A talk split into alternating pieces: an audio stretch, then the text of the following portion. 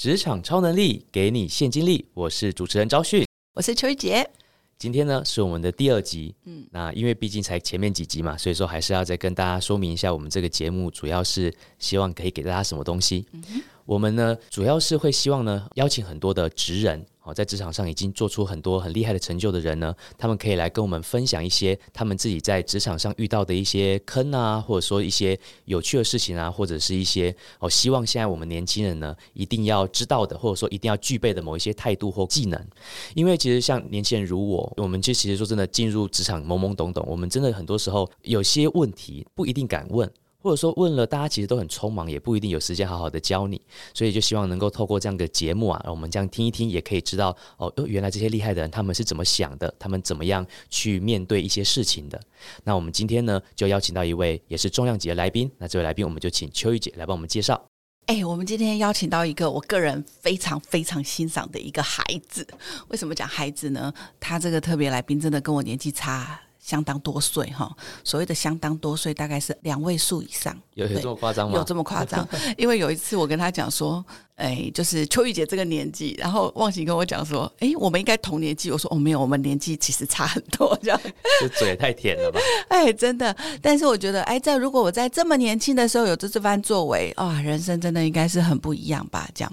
那我今天要介绍的这一位特别来宾呢，叫做张凯翔。讲这个名字，大家应该都不认识他，但是他有一个非常厉害的技能，叫做忘形流简报术。他因为发明了这个简报啊，这个简报。特特别的地方就是在于，它是一个 icon 下面一句话，让这样子的简报让你就可以很快速、清楚的明白对方所要表达的事情。忘喜呢，他本身是社工系毕业的，那学校毕业之后呢，他又做了导游，诶，他还做过餐厅的厨师。我觉得哈，年轻人真的是要在年轻的时候给自己多一点的机会，让自己尝试过不同工作领域，让自己的生命是富有弹性的。我真的不知道，原来忘形有做过这样子这么多工作哎。对啊，而且在这所有的工作当中啊，忘形他说，他就只想要用一个非常简单明白的事情，就让对方懂得他想什么。忘形把忘形流发展到一个极致，所以我们今天来聊聊忘形流这个极致是怎么发展出来的呢？哦，这个极致吗？嗯，一切都是一个误会。对对对，完全没有极致，就是呃，简单来讲，就是本来呃。在一开始，我就是觉得应该要做一点怎么样，做一点不一样的事。然后小时候蛮想红的嘛，就一直写文章，然后怎么写都没有红。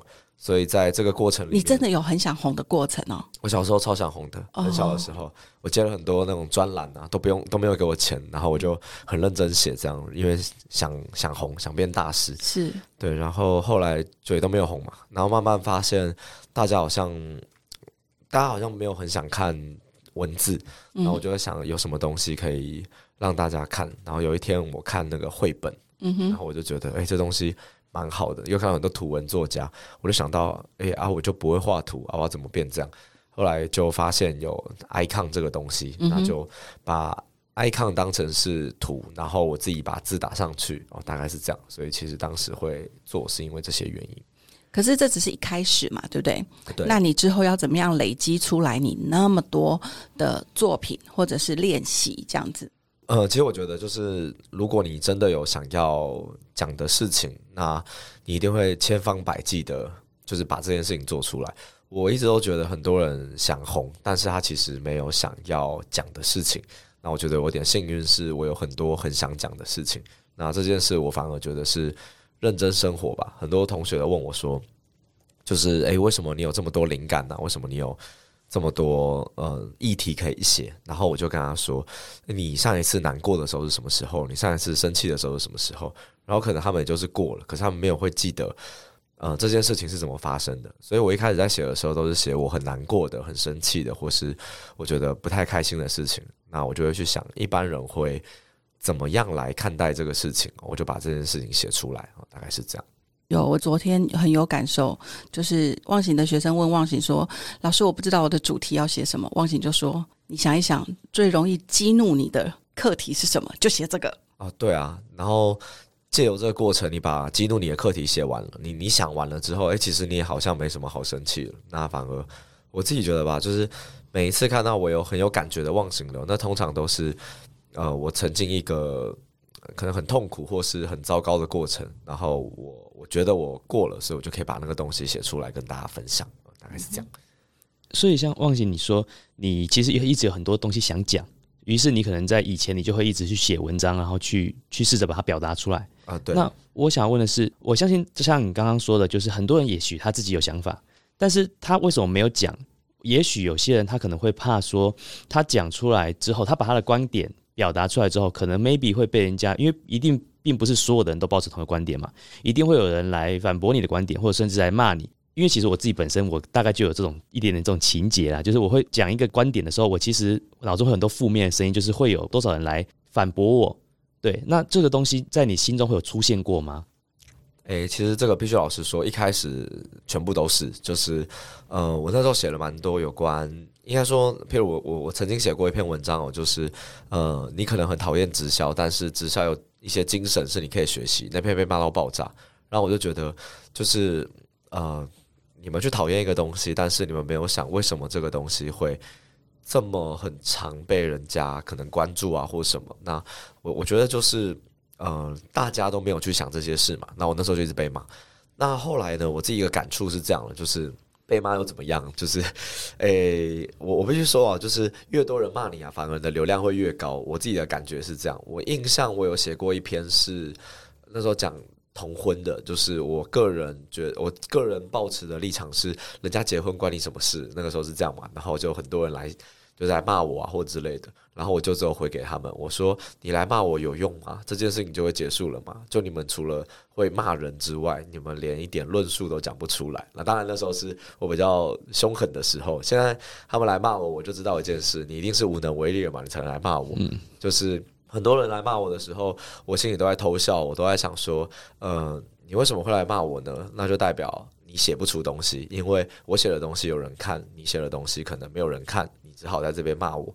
那不就代表你认可了我的东西是有人看的吗？我我的感觉是这样啊。然后所以我就有点像用这种说阿 Q 精神嘛，就是一个催眠自己。然后我就觉得，嗯，那就随便吧。所以我反而会觉得。呃，我会我会想，很多人会说，哦，会不会没有人认同？但如果你没有把你的东西讲出来，很可能你也不知道谁认同你，谁不认同你。所以我反而会觉得先试试看。那当然，这个试试看，呃，除非你是一些呃伤风败俗的，譬如你说我支持大家去抢银行这种的，不然如果不是，我都会建议大家可以呃试着说说看，也许你会有意想不到的结果。这样。那这过程当中，你有没有觉得呃？挫折啊，或者是灰心的时候，让你不想要再继续坚持。比如说哈，像现在有懒人包啊，大家就会说：“哎，忘记你就是跟那个很像啊，这样子大家就用懒人包就好啦。”这样。嗯，我我我一开始哦，就是呃，我印象没错的话，就是呃，很多懒人包在做的时候，我都一直在说啊，其实我讲的比较偏故事，跟懒人包不太一样。然后花了很多时间讲这件事情之后，我就发现一件事：为什么我要去澄清呢？澄清是什么意思？澄清代表你怕了。我不知道你能不能理解。就是呃，我举个例哦，就是假设有人跟苹果说：“哎，有很多手机都在模仿你。”你有看苹果出来说那个谁不好吗？没有嘛？如果真的是这样，就就告嘛。但但没有，他们在做的事情就是，那我就继续做我自己的事。所以嗯。我自己反而觉得，以前我很多很灰心，也有我还有遇过，就是有有抄我的东西，就是他换成不同的形式之类，各式各样，然后我就各种生气，然后慢慢的我就发现一件事情，就是其实好像也没有必要去就是管人家，因为如果呃他超过我了，或者他比我强，或者之类的，都没关系嘛，那就代表我不适合吃这个饭嘛，那不就这样？那如果你有时间去。这样讲有点有点奇怪，就是你有时间去生气，那你就花更多时间把自己变强。那我觉得那个投资报酬率是比较高的，我自己感觉是这样。超级正向的，我觉得现在忘形整个就是可能就是真的经过非常多东西，所以你现在的想法完全就是非常非常的正向的感觉。没有，他也蛮会讲干话的。我是干话王，对，但但呃，应该说这不嗯不太说是。应该说，我后来就发现一件事情，大家都说要正向，然后我换个方式，我觉得是大家要懂投资报酬率。我举个例子，我举个例子，就像呃，可能有人来骂你，然后你很生气，你真的非常非常生气，然后你整个晚上都很生气，然后呃，因为我以前就这样，然后我那时候看很多粉砖留言，我就会自己生气嘛。然后呃，老婆以前还是女朋友的时候，就跟我说：“你不要生气啊”之类。我还会跟她说：“你又不懂，你怎样怎样怎样怎样。”就发现一件事情，就是你因为一个你完全不认识的人，影响你的心情，影响你一整个晚上，还影响你身边的关系。我我觉得蛮多事情是这样，所以我自己觉得大家可以去想。你把你的人生投资在哪里？就是我举例，可能忽然你写了一个东西，或者是有人来骂你一下，然后就会觉得啊，人家骂我，我的人生怎么会这样子之类的，然后就很灰心。我我想想不对啊，就是你身边一定有很多支持你的人，那你为什么要这样？所以我这边讲一句可能会被攻击的话，就是我我以前很常在脸书上看一些朋友就说啊，这世界上真心的朋友没几个，然后他下面就很多人回嘛，就说。不会啊，你还有我们啊之类，然后他就会在人家下面回说什么啊，没办法，知人知面不知心。我就觉得这这种很奇怪啊，就是你你每次都为了一个可能背叛你的或者是伤害你的人，然后去把你所有身边的人推开。那我觉得同样的道理就是，呃，你可能在讲一件事情，或是你发一篇文章，你做一个简报，你会因为一两个批评的声音，把所有。呃，喜欢你的人推开，我觉得这件事情是没有意义的。所以回到刚刚的问题，就是比起你有时间可能灰心，那我就会想想，那我还可以做些什么？这是我自己的一个概念。了解，所以就是等于说，你现在想事情，其实你都会以你现在这个时间，你到底应该要投资在哪个方面上，做一个最好的一个考量，能够更理性的去从这个方向去思考。对，就嗯，这个概念就是每次假设是应该说，因为。自己教沟通嘛，然后大家都会说他就是没有办法沟通啊，然后他就是没办法，然后我就说对他就是没办法，那然后嘞，他就说没办法沟通，那就没办法了，就是就是我后来又觉得 就像鬼打墙一样，对，就是沟通其实像像我自己教沟通，就是我不是在教你讲什么话，而是你怎么去创造更多选择。我觉得有能耐沟通的人，就是你知道他会这样，那你干嘛还要？让这件事情发生，那就是啊，举个例，你觉得你老板不能沟通，好，那你要想办法让老板觉得哦，你做的事情还不错，他愿意支持你。我觉得这才是你该做的事。但你回头骂他说啊，烂老板不能沟通，他他就这样子啊，所以你把很多时间花去骂他，但是这件事没有办法改变。所以也许你解决了情绪问题，但你没有解决直接的问题。所以我自己个人的想法大概是这样子。那如果说啊，在以现在。初入职场的年轻人来说，在他们的职人精神当中，你觉得，哎，一开始如果我要培养一个能力或者是一个态度，在忘形这边会给这些年轻人什么样的建议呢？哦，如果只有一个吗？嗯，就是安全感。安全？什么叫安全感？就是我觉得，呃，我我自己的个人意见是这样，就是如果大家都会说，呃，老板很烦，但我就是觉得，因为。全部跟你一样的人都觉得老板很烦，所以如果你给老板足够的安全感，那我觉得就会差很多。我举个例，很多人都会说，为什么老板一直催我？很简单，因为你没有告诉老板你在干嘛。所以如果你没事就一直跟老板说，哎，老板，我跟你讲，我现在正在干嘛？那你做错什么，老板一定会马上纠正你嘛。但大家就会觉得，哦，老板又骂我了。那我反而会觉得，你现在被骂，比你前一天要交东西给老板看，老板。把你大骂一顿，说这不是我要的，我明天要怎么样怎么样，不是来的好很多吗？所以我反而觉得，大家在做的事情都是，呃，我不希望被管，但是每次东西交出来又会被骂，因为我以前就完全是这样。后来我就掌握到一个技巧是，如果可以啊，你只要刚开始做，你就跑去是烦老板，烦到他觉得哦，你不要再烦我了，你这就是怎么做，然后定时回报嘛，回到一定程度，那个老板就会忽然发现哦。你好像就这样子啊，没有问题，他就叫你不用再跟他讲，那你就成功了。为什么很多人都说哦，那些人就是会拍马屁？我后来发现他们不是会拍马屁，他们是很认真的去告诉老板哦，你可以掌握我。那你想想，我在一个职场里，一个老板每天面对那么多人，如果有十个人里面只有一个人能被他完全的掌握，那你不觉得这个人更容易被重用吗？因为他知道这个人的耐在哪里。所以我觉得大家可以。也许这个你可能会觉得不太现实，但这是我自己个人的方式，就是把老板当成是呃控制欲很强的男女朋友，就是你每次要出门前，你就会传个讯息跟他说你要去哪边，到现场拍照给他看之类的。你你会这样子对你的男可能控制欲很强的男女朋友或老公老婆嘛？那我觉得你就把老板当一样的人，那建立了老板的安全感，我觉得老板就会给你足够的呃应该说空间去发挥。我个人感觉是这样。我觉得。安全感这想法完全就是把我原本的东西给，就是有点像把它转过来。因为其实我也是很怕去烦别人的人，就是说，哎，我今天我我就先自己做，就是我也不好意思去问人家，例如说老不好意思问老板，因为怕老板会觉得说你这个人很笨啊，一直要问啊，或者说很烦啊。可是如果说是以安全感这三个字为前提的话，我觉得就真的转过来，就是你会希望老板觉得你是一个很可靠的，让老板在你这边得到一些安全感，这样你就不会觉得说好像你是一直在烦他，而是你自己在累积老板对你的安全感那种感觉。哇，如果说是以这样的方式来讲，我会跨得出去，就是一直去撸老板，这个观念真的是很受用。就呃，针对这个，我再提一个，就是呃，大家都会怕被拒绝，但我觉得被老板拒绝很好，你就知道他不要什么了。就大家都是看我能不能一次猜到老板要的，那我就觉得这不是比买乐透还难吧？你都猜不到你爸妈要什么，你家人要什么，你兄弟姐妹要什么，你怎么一次猜到老板要的呢？所以反而在我自己觉得啦，就是大家都会觉得啊，不要做太多错事，但我会觉得是不要做太太多大错事。就是你可以做小小的错，我举个例，你就忽然问老板说：“老板，我们晚上啊要弄一个什么什么活动，我这样做好不好？”然后老板忽然就说：“哦，那不行，因为怎么样怎么样。”他说：“没问题啦，那这是小错嘛。但如果你是没有跟老板说，你就跟老板说：‘老板，我晚上要弄一个东西，你一定会有惊喜。’然后出了之后已经出去了嘛，你也没有办法，老板一定把你臭骂到爆炸，这叫大错事。所以我反而觉得，宁愿是什么事情都还没有发生的时候，先让老板可以掌握，至少他要救你也可以救。所以。